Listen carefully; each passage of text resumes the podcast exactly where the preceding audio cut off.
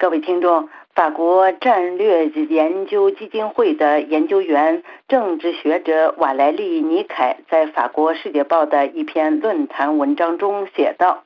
北京与台北之间实现潜在和解的主要障碍是中国政权本身。”他还写道：“尽管台湾选出了支持独立的总统，但中国不敢军事冒险，因为风险很大。”瓦莱丽·尼凯表示，台独政党民进党在台湾总统选举中连续第三次获胜。虽然民进党胜利的幅度有限，尤其是在立法会没有获得多数席位，但是对北京来说，这是一次挫败，使北京当局再一次遭遇挫败。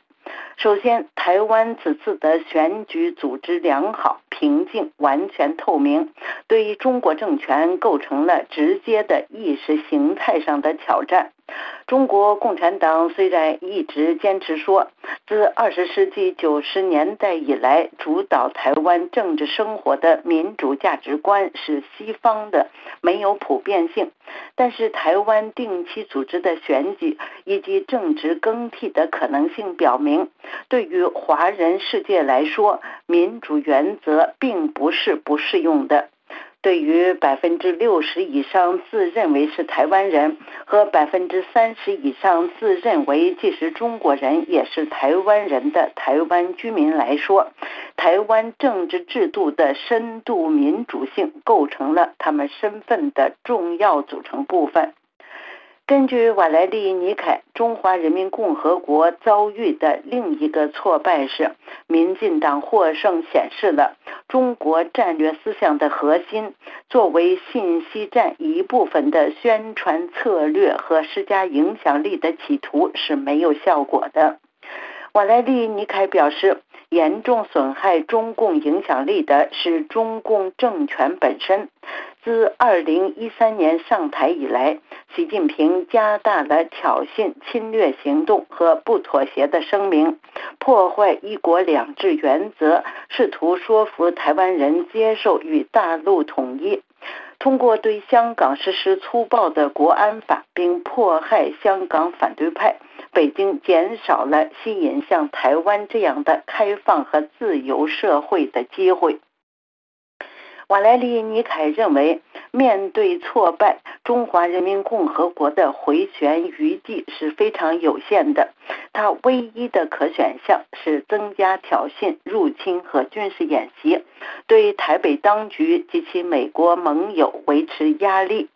中国的经济形势不好，出口在不断的下降，而且展望二零四九年，中国共产党的首要任务仍然是自身的生存问题，所以军事冒险主义似乎是不太可能的，因为它有可能会导致北京政权的终结。瓦莱丽·尼凯表示。长期以来，中国一直希望台湾人能够被与中国大陆建立非常密切的经济关系的前景所吸引，希望台湾能够像成熟的果子一样掉落到中华人民共和国的怀抱里。然而，台湾的每一次选举都将这一前景推得更远，而中国领导人却无法以武力进行反击。北京的战略家们虽然受到军事冒险的诱惑，但他们知道，他们无法像俄罗斯越过乌克兰边境那样越过一百八十多公里宽的台湾海峡。如果封锁台湾海峡的话，则会损害北京自己的经济利益，因为中国大陆的主要港口和出口将受到严重的惩罚。尽管蔡英文总统鼓励多元化，但是台湾经济与大陆经济仍然紧密相连。台湾百分之三十五的出口都去了大陆，有超过十万家台湾企业在中国投资，其中富士康在中国的员工超过一百万。大陆经济高度依赖台湾在高科技领域的投资和出口，包括台湾继续向中国供应性能较低的微处理器。